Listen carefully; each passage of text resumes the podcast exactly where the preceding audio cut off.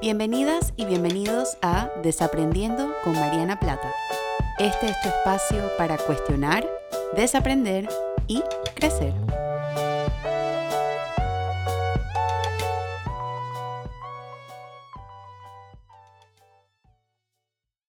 Hola a todas y a todos y bienvenidos a un nuevo episodio de Desaprendiendo. Yo soy Mariana y como siempre estoy súper contenta y agradecida de poder compartir con ustedes en un episodio nuevo, en este espacio para cuestionar, desaprender y crecer. Y el día de hoy vamos a estar conversando acerca de nuestro adolescente interior. Ya yo tengo un episodio complementario a este, como siempre, se los dejo todos en la descripción de este episodio, em, donde hablo sobre cómo nutrir a nuestro niño o a nuestra niña interior. Y este concepto del adolescente interior fue un concepto que se lo leí por primera vez a Vida Gaviria, que tiene una cuenta que se llama arroba mamá, que es buenísima, se los recomiendo. Y eso me hizo pensar mucho sobre lo que ocurre en la etapa de la adolescencia y la importancia de esa etapa en nuestras vidas. Y creo que recientemente he tenido mucho a los preadolescentes, las preadolescentes, adolescentes en, en mente, porque creo que en esta pandemia hemos hablado mucho como de los adultos, de las adultas, hemos hablado mucho de las niñas y de los niños, y es mi percepción que las y los adolescentes han sido uno de los grupos que más difíciles les ha pegado esto precisamente porque la tarea evolutiva, el, el objetivo de la adolescencia es definir quiénes son y es algo que ellos hacen a través de las interacciones sociales. Entonces, cuando nos encontramos con una pandemia que ha restringido las interacciones sociales, pues también nos estamos encontrando con adolescentes a quienes se les ha restringido este descubrimiento y esta oportunidad y este permiso de ir definiendo su identidad o de ir construyendo su identidad, más allá de definir, porque yo creo que, y esto lo voy a hablar ahora en la, en la tríada de desaprendizaje, creo que hay una presión inadecuada que se le da a los adolescentes y a las adolescentes de tener que descifrar quiénes son. Y yo creo que ese es un camino, un viaje que hacemos. Yo tengo 30 años y yo todavía lo estoy haciendo, así que me parece como contraproducente ponerle una presión a una chica o un chico de 16, 17 años que tenga que hacer algo que yo a mis 30 no estoy pudiendo hacer. Entonces, eh, este episodio nace un poco de esa necesidad de querer como traer de vuelta a las y los adolescentes a la, a la narrativa, pero también yo sé que este podcast lo escuchan en su mayoría personas adultas y me parece que igual si estoy hablando de las y los adolescentes o estoy hablando de las y los niños, también lo podemos conectar con nuestra etapa evolutiva que es la adultez. Y ese es el objetivo que, que tengo para el episodio de hoy, es un poquito invitarte a pensar sobre tu adolescencia, invitarte a pensar sobre la o el adolescente que eras y, e ir descubriendo conmigo qué podrías estar necesitando, qué podría estar necesitando tu adolescente interior o situaciones, relaciones o experiencias donde tu adolescente interior pudiera estar saliendo. Así como la niña o el niño interior sale, el adolescente interior también sale. Así que para empezar este episodio, pues yo quiero hablar un poquito sobre Em, lo que ocurre normalmente en la adolescencia. La adolescencia tradicionalmente es una etapa de vida caracterizada por tener muchos cambios eh, a nivel físico, a nivel hormonales, a nivel emocionales, a nivel intelectuales y a nivel sociales también. Es una etapa de transición, por lo cual a veces me parece súper curioso porque cuando hablamos de nuestra adolescencia o hablamos de las y los adolescentes, nos da como cierta incomodidad. Y yo creo que esa, esa sensación corporal que tenemos es respuesta a lo que es esta etapa. Es una etapa incómoda, es una etapa que, como bien decía Britney Spears, y estoy segura que esta eh, referencia, mi amigo Josh la va a apreciar un montón. No eres ni niña ni eres mujer. Entonces, ¿qué es lo que eres? esa es la adolescencia. La adolescencia está en el ser humano es tan perfecto que tenemos una etapa de transición. Y eso es lo que hacemos en estas edades de entre los 11, 18, 19, aunque en verdad el cerebro adolescente no termina de madurar como hasta los 20, 21, eh, pero tradicionalmente lo que se conoce es como entre los 11 y los 18 años de edad, más o menos. Entonces es una etapa donde vamos dejando atrás todo lo que nuestra niñez nos hacía sentir cómodas, nos hacía sentir cómodos. El pensamiento del, de la niña o el niño es un pensamiento muy concreto, es un pensamiento muy blanco o negro, es muy esto es así porque es así. La moral también, los, los dilemas morales son muy blanco o negro. Y ya en la adolescencia el cerebro va madurando y el cerebro entonces al madurar va haciendo conexiones neuronales nuevas y va pudiendo ver la realidad desde una manera más multidimensional, eh, usando un poquito la palabra de mi episodio anterior. Y al ver el mundo más multidimensional, empezamos a tener de repente un pensamiento más complejo, un pensamiento más abstracto. Las cosas ya no son blanco o negras, las cosas ya no son buenas o malas. Hay hay, hay nuevos matices, hay nuevos grises. Y en la adolescencia podemos navegar eso con mucha curiosidad, con, con mucha libertad, pero también es, es muy... Eh, revuelve mucho al adolescente poder hacer eso porque como el, cerebro todavía no está maduro, no, no está madurando, puede ser que un día decida que algo le parece y otro día decida que no. Y yo creo que a nosotros como adultos y a los niños también, como que nos estamos tan acostumbrados a estas formas de ver la vida tan unidimensional y tan rígida, que esa fluidez del adolescente nos hace mucho ruido y la, la resistimos porque decimos, pero ¿cómo te levantas un día con ganas de querer hablarme y al otro día te levantas y no quieres saber nada de mí? Y a las madres y a los padres esto les confunde muchísimo. Yo creo que también porque nos les conecta con su propia adolescencia y es una época es una época hermosa, pero es una época difícil también, porque están pasando todos estos cambios.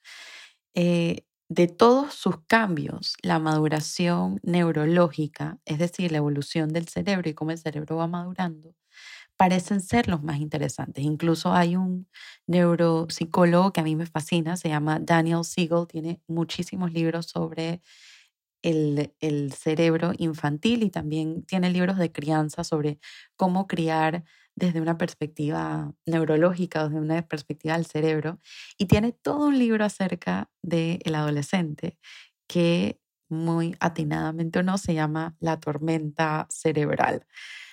La y es súper curioso porque me acuerdo que hace eh, algunos meses una colega, Ana Paula, si está escuchando esos saludos, este, me invitó a participar en su clase de adolescencia y fui yo con otra colega, Susana, y Susana dijo, ¿qué es lo primero que se les viene a la mente cuando digo la palabra adolescente? Y los estudiantes de psicología hablaban de turbulento, tumultuoso, tormenta, todas estas palabras como con una connotación muy negativa. Y yo creo que muchas veces nos relacionamos con el periodo adolescente, ya sea afuera o adentro, de esa manera también. Entonces, él tiene este libro que se llama Tormenta Cerebral y en este libro él lo que va diciendo es que la adolescencia es el periodo donde las y los adolescentes son más propensos a tomar riesgos, más interesados a crear conexiones sociales, tanto con sus pares como con amigas y amigos, son más intensos emocionalmente y son mucho más curiosos en explotar su creatividad. Estas, entre otras cosas, estas características, como absolutamente todo en la vida, tiene su potencial sano, así como su potencial dañino. Si eres más propenso a tomar riesgos, significa que eres más espontánea, que eres tomas más iniciativa, pero en un lado dañino podría significar que puedes ser más impulsiva o impulsivo. Esto de estar más interesado a crear conexiones sociales quiere decir que eres más sociable, que te recargas socialmente. Y en el lado dañino podría decir que te cuesta estar sola o te cuesta estar solo y necesitas estar con los demás constantemente. Esta intensidad emocional tiene un potencial súper sano de ser muy transparentes, genuinos, espontáneos, eh, tengo un episodio complementario de esto que hice con mi amiga Gaby, que se los voy a dejar en la descripción, donde podemos ser mucho más transparentes con nuestras emociones, pero en el lado dañino intensas o intensos emocionalmente significa que nos cuesta tener claridad de mente o nos cuesta como contener nuestras emociones. Y lo mismo de ser muy curiosas en el potencial de crecimiento, si lo le queremos poner un nombre, puede ser que seamos más ingeniosas, ingeniosos, que desarrollemos más, que seamos más este, valientes con nuestras ideas y en el potencial dañino podría ser que seamos más dispersas o más dispersos, que nos cueste enfocar la atención porque tenemos tantas cosas diferentes que queremos abarcar. Entonces, esto lo estoy diciendo porque tradicionalmente en la adolescencia se le tienden a adjudicar estas mismas características con una connotación negativa y no necesariamente es así. Y ese es el propósito del episodio de hoy, es conectar con la adolescencia, con nuestro adolescente interior de una manera más completa, de una manera más sana, viendo su potencial de crecimiento y su potencial sano, así como viendo su potencial dañino, su potencial peligroso. Y estas características, como bien decía, no son necesariamente peligrosas por sí mismas. Y aquí es donde es tan importante el rol de los cuidadores primarios y el rol, y vamos a hablar de eso ahorita, de la triada de desaprendizaje, porque si las y los adolescentes no tienen un espacio seguro, contenido, eh, lo suficientemente amplio, pero lo suficientemente cercado también para poder explorar todas estas facetas y todas estas áreas, entonces nos encontramos con adultas o adultos que cuyo adolescente interior sale en sus relaciones de manera inconsciente y de manera no sana.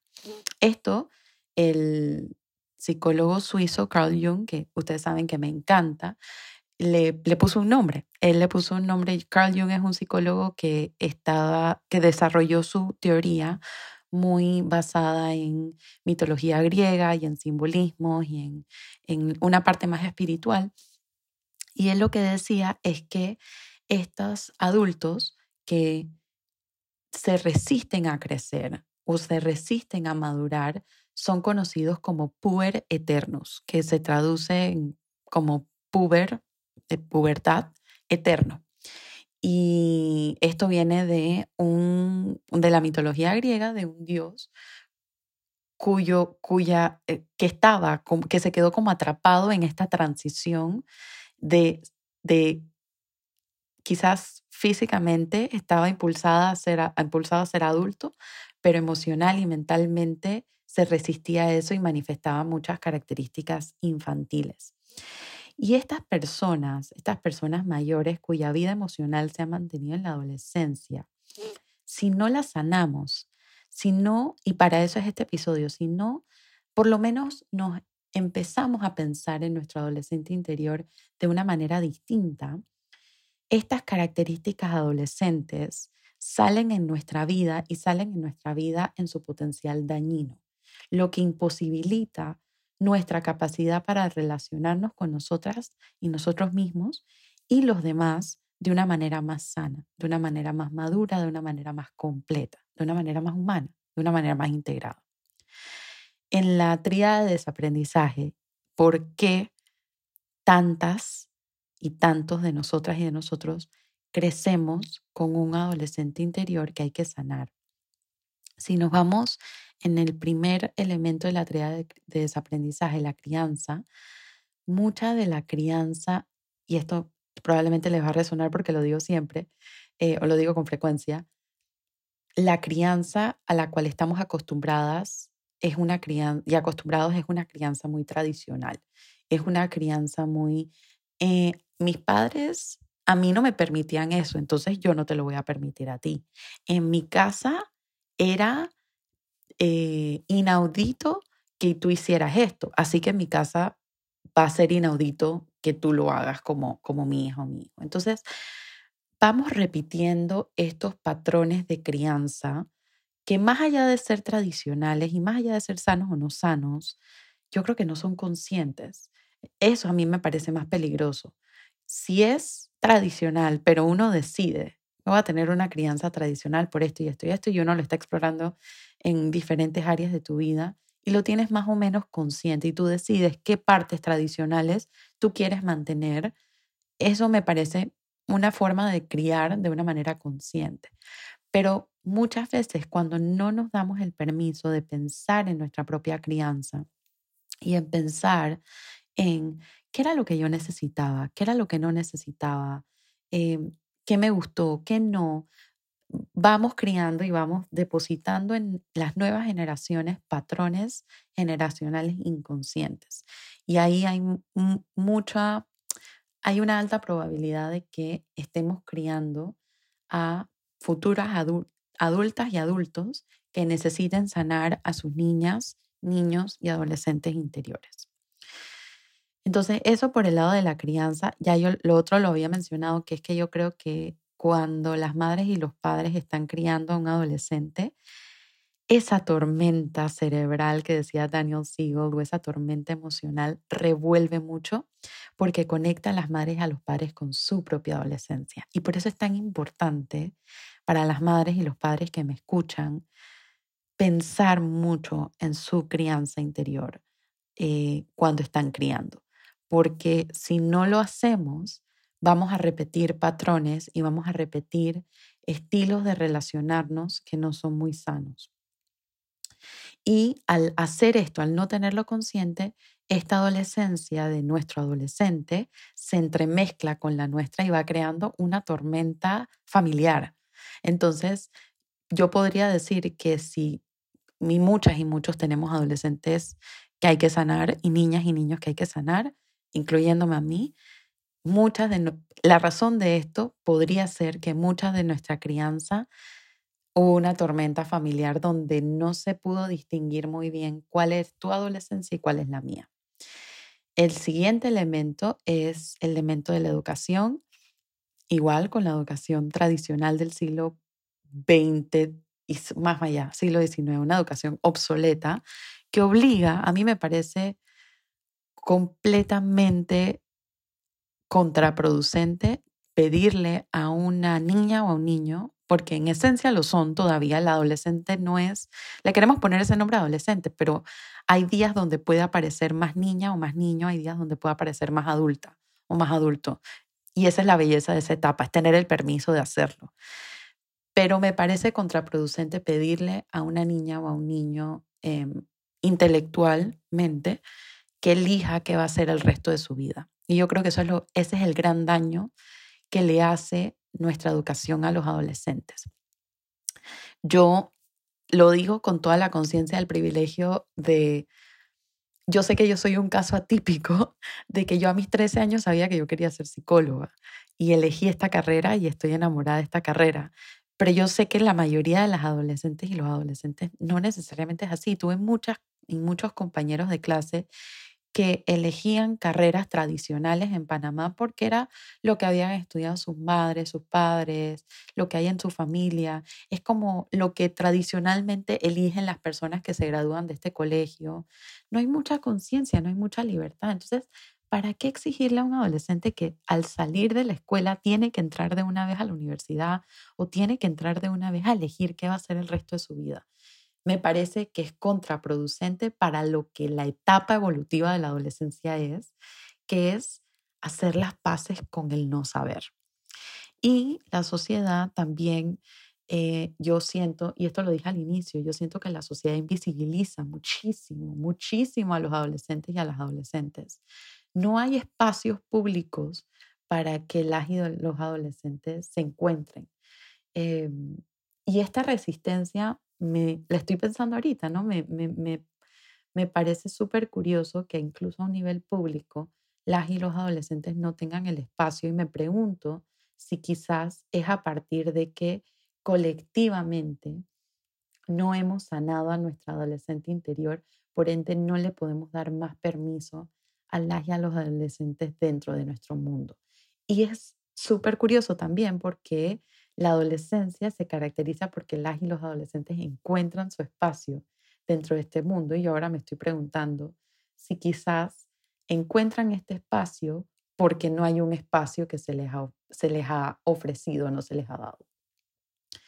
En este episodio está saliendo totalmente mi adolescente interior. Yo no sé si ustedes se están dando cuenta, pero estoy fluyendo con lo que vaya apareciendo en mi mente, porque eso es lo que hace el adolescente. Entonces creo que tengo que ser congruente con este episodio de ser lo más espontánea posible y de ir contando mi eh, asociación libre, a dónde se va y mi mente a dónde se va, eh, aun cuando no haga mucho sentido, porque eso está bien y hay que darnos permiso de hacer eso también.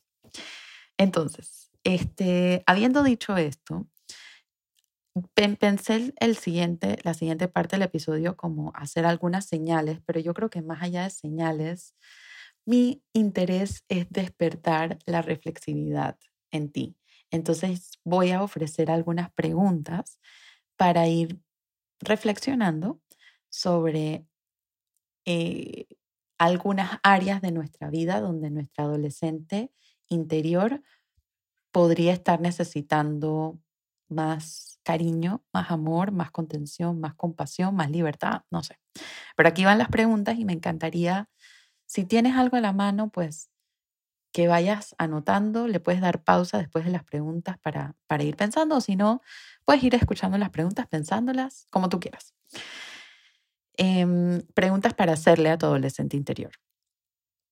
¿Tuviste permiso de jugar con quien eras? Tuviste permiso de ir descubriendo tu identidad con compasión y con límites. Tuviste permiso de expresar todas tus emociones de forma sana. ¿Cuáles emociones fueron más permitidas que otras?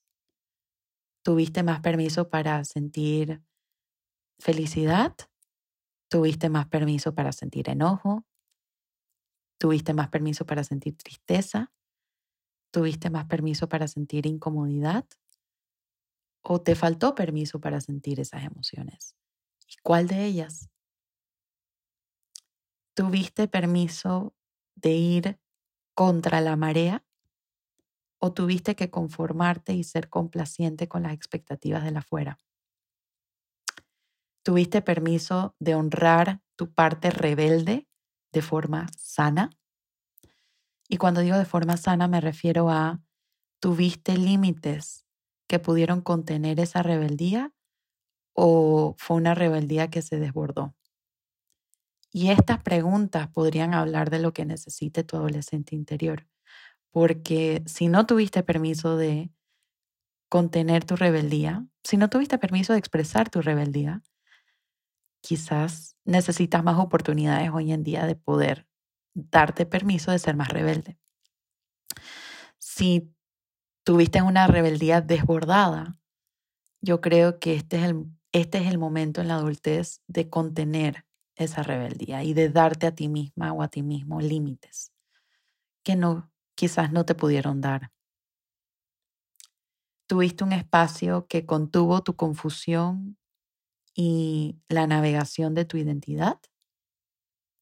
¿Tuviste permiso de expresar tu creatividad o tuviste que ir con los estándares de la sociedad? ¿Tuviste permiso de hacer algo con esa creatividad? ¿Pudiste explorar quién eras fuera de tus grupos sociales, es decir, de tus pares, de tus amigas, de tus amigos, de tu familia? ¿O te identificaste tanto con el grupo que hoy en día te cuesta definir quién eres? ¿Te das permiso de fluir en esta identidad o te relacionas con ella de manera más rígida? Y de ser así, ¿qué, qué te hace relacionarte de esa manera? ¿Fue tu crianza? ¿Fue tu educación? ¿Fue la sociedad? ¿Cómo reaccionó el afuera con la tormenta interna que tenías, porque en la adolescencia todas y todos tenemos una tormenta interna. Y estas preguntas yo creo que es importante si quieres darle para atrás o pararlo aquí y pensarlas. Yo creo que es importante meditarlas porque si estuviste en el, o sea, estas preguntas ayudan a definir qué necesita tu adolescente interior. Si tuviste, si estuviste en el extremo de alguien que no tuvo permiso de explorar, esto quizás en tu adultez es importante que a ti te des permiso de desarrollar tu creatividad, de desarrollar tu esencia, de desarrollar tu espontaneidad, de ser em, desordenada, de ser desordenado con quien eres, de ser espontánea, de ser espontáneo. Si, si estuviste en el extremo de alguien que no tuvo límites, yo creo que esta, estas preguntas nos permiten ir definiendo la importancia de desarrollar una relación más sana con, con nosotras mismas, nosotros mismos y con los demás. ¿Y cómo hacerlo? Pues depende de lo que necesitas. Depende si necesitas más permiso de ser más egoísta, de ser más rebelde, de ser más espontánea, de ser más espontáneo, em, de, de jugar con todas las partes de, quién eres, de tu humanidad, de tu identidad, de darte permiso de que un día eres una cosa y al otro día eres otra dentro de lo sano y, te puedes dar permiso de compartirlo con los demás y, tienes a personas a tu alrededor que lo reciben.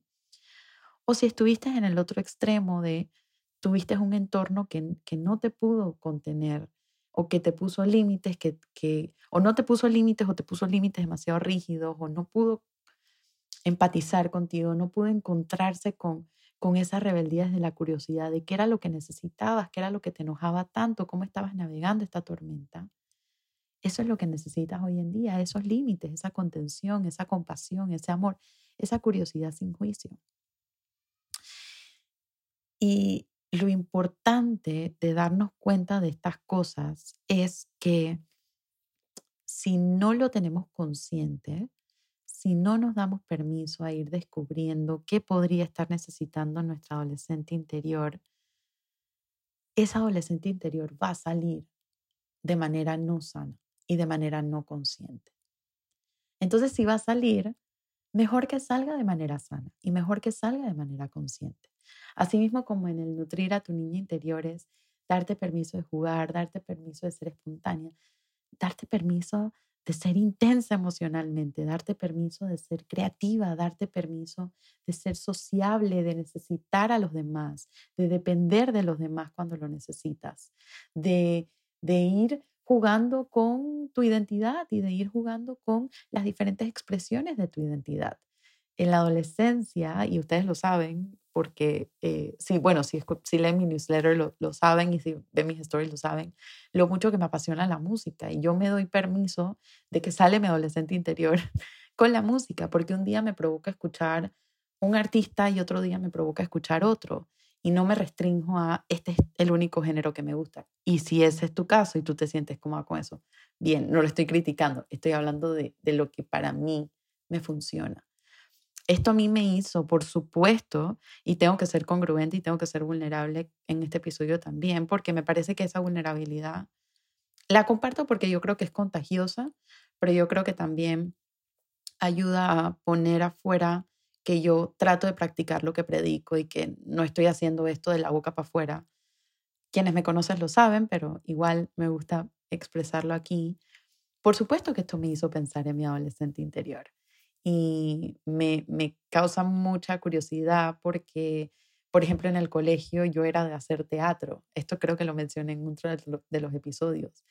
Y yo, aun cuando, pues obviamente no hago teatro hoy en día, me fascina el arte, me fascina la cultura, me fascinan las películas, me fascinan las series, me fascina la música. O sea, tengo una conexión muy fuerte con esto. Y yo creo que sale de manera sana porque tuve permiso explorar esa parte mía en la adolescencia, aun cuando en la adultez no tenga permiso o no me dé permiso de hacerlo como tan explícitamente.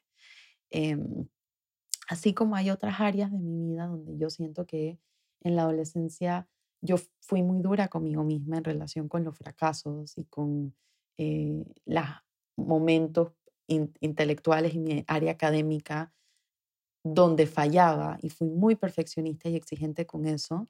Y yo tengo que nutrir a mi adolescente interior y hablarle con cariño y decirle, no pasa nada si no te va bien a la primera o si fallas a la primera.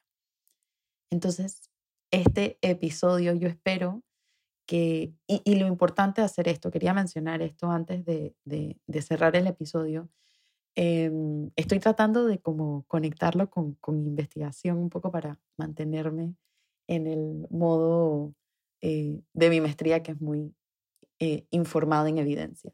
Y encontré esta, eh, me, resultó súper curioso porque no, no, encontré con facilidad artículos en papers, en journals, ni nada de eso sobre adolescente interior y sobre el puber eterno y todo esto. Pero encontré un artículo de es un estudio que se hizo con madres adolescentes nativoamericanas donde ellas expresaban mucho resentimiento con las parejas, que también eran chicos adolescentes, y su inmadurez emocional. Y esto me parece súper interesante decirlo porque eh, esto se publicó y lo voy a dejar en la descripción también en, en un journal de violencia contra la mujer, porque el embarazo adolescente es una de las expresiones conscientes donde nuestra adolescencia queda, es como la representación gráfica de, de cuando nuestra adolescencia se corta. Entonces, eh, ¿por qué? Porque las madres adolescentes y los padres adolescentes son forzados a crecer muy rápido y traer a la vida a, a, a, sus hijos y a criar y tener que desarrollar habilidades adultas a un ritmo más acelerado que el resto de los adolescentes. Tienen una presión externa y una presión interna también de hacerlo. Y yo solamente quiero traer esto a la luz como uno para poner de relieve la importancia de, de prestar atención al embarazo adolescente en nuestra sociedad, pero también de prestar atención a dentro de nuestra propia vida o dentro de nuestra propia persona, sea embarazo adolescente o no, momentos donde nuestra adolescencia y nuestras características adolescentes y el permiso y la libertad que evoca la adolescencia fue un poco cortada como una señal de una necesidad de sanar a nuestra adolescente o a nuestro adolescente interior. Y quiero terminar el episodio de hoy con, eh, esta no es una frase, eh, bueno, sí es una frase, pero es más una canción, es una canción Em, y es una canción de David Bowie que se llama Changes, es Cambios. Y la canción este, traducida dice, y estos jóvenes que desestimas mientras tratan, de, mientras tratan de cambiar sus mundos son inmunes a tus opiniones porque están conscientes de lo que están atravesando. Y esa frase a mí me encanta porque yo creo que en la misma canción es cambios. Esa es la adolescencia cambios. Y yo creo que una manera de, nutrir a nuestra adolescente interior es abrirnos a los cambios, abrirnos a los cambios personales, de identidad, a los cambios de la afuera, a la incertidumbre, a la confusión, a la tormenta emocional que atravesamos a lo largo de nuestra vida, no solamente en nuestra adolescencia, y darnos permiso de navegarla y de saber qué necesitamos cuando la estamos navegando. Así que con esto quiero finalizar el episodio de hoy. Te recuerdo que este episodio, así como ninguno de los anteriores, reemplaza la psicoterapia.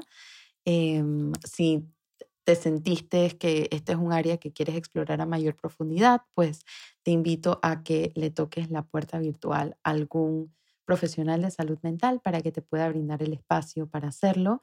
Hay varios en Instagram, eh, también una búsqueda en Google te puede ayudar y en redes sociales también aparecen muchas y muchos. Entonces mi sugerencia es ir explorando, ir descubriendo, ir viendo quién resuena contigo e ir preguntando a ver quién podría darte el espacio. Te recuerdo que si te gusta mirar hacia adentro, pues tengo un libro, está en Amazon Kindle, lo puedes adquirir en mi página web, marianaplata.com, directamente en Amazon y también en el link en mi perfil de Instagram. Te recuerdo que si este episodio te gustó, tuviste frases que te gustaron o opiniones, ideas, lo que, lo que te dejo pensando, las preguntas que removieron, me encanta leerlas, así que si quieres lo puedes compartir y me puedes etiquetar. Eh, estoy en Instagram, Facebook y Twitter como arroba Mariana Plata PSY. O si estás escuchando en Apple Podcast, pues te agradezco que me dejes algún comentario ahí, porque también me gusta leerlos por ahí. Si tienes ideas de episodios, si tienes ideas de eh, algo que te gustaría que converse, me las puedes hacer llegar a través de mis redes sociales o a través de mi correo info marianaplata.com. Me demoro en contestar los correos, sí, pero los contesto. Entonces, paciencia conmigo, por favor, porque mis correos los reviso eh, poco a poco y los voy contestando poco a poco también. También te recuerdo que tengo un newsletter semanal, sale todos los viernes temprano, es un espacio de más vulnerabilidad y donde comparto, soy más espontánea eh, en el sentido de literalmente me siento a escribir y decido en el momento qué es lo que voy a escribir, no como este podcast que aun cuando sale espontáneo tiene un poquito de planeación atrás. Así que si quieres también ser parte de ese espacio, pues te puedes suscribir en el link en mi perfil de Instagram o en mi página web marianaplata.com. Te pido que te cuides, que te sigas cuidando. Te quiero agradecer por seguir aquí, por seguir escuchándome, por seguir dándome permiso de aparecer en tu semana. Es un Em, permiso que recibo con mucha gratitud y que aprecio muchísimo. Así que mil gracias, espero que tengas un lindo día, una linda semana y nos vemos el próximo jueves con otro episodio para desaprender. Chao.